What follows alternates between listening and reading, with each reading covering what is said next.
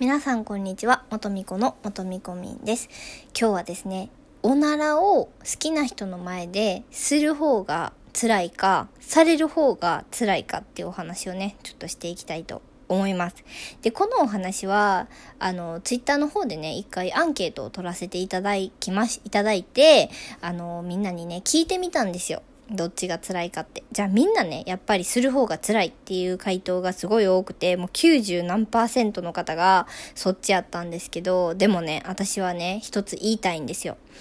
おならをする、私ね、する方が辛いでしょ？それは好きな人の前でおならなんかしたくない。でも、でも、でも、好きな人がじゃあ前でおならをしてしまった。とするじゃないですか。そしたら、おならをしてしまったっていう情報のキャッチボール、言葉のキャッチボールじゃなくて、おならのキャッチボールが飛んでくるわけですよ。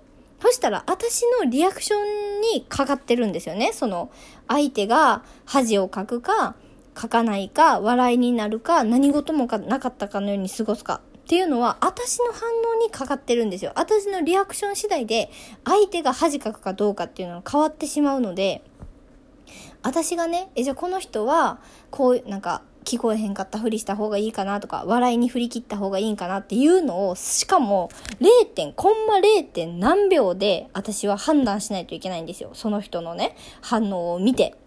ね。それを私は、なんかするのがやっぱり、なんか自信がないから、それやったら私は自分でしてしまって、自分でしてしまって自分の尻を拭いて、ね。あの、自分でわ、私はしてしまいましたと。あの、言う方が、あの、まあ、言うか言わんかはその人にもよるけど、この人やったら言わへん方がいいかな、みたいな。言ったらさ、またその、今ちょっとおならしちゃったんです、みたいな言ったらさ、またその相手がさ、ああ、ああ、じゃあ、っていう、その今度キャッチボールが始まるじゃないですか、そのおならの キャッチボールが始まるので、この人とは始まらさん方がいいかなとか、この人は逆に始まって遠くまで飛ばしてもらった方がいいかなとか、そういうのをね、ちょっとやっぱり思うじゃないですか。だからそれを、まあ、うまいことこう、私は判断して、自分の尻は自分で拭いて、ね、していきたいと思うので、私は自分でね、あの、した方がいいかなって思ってます。ね、皆さんもね、もう一度考えてみてください。相手がね、おならした時に100%のリアクション取れますか？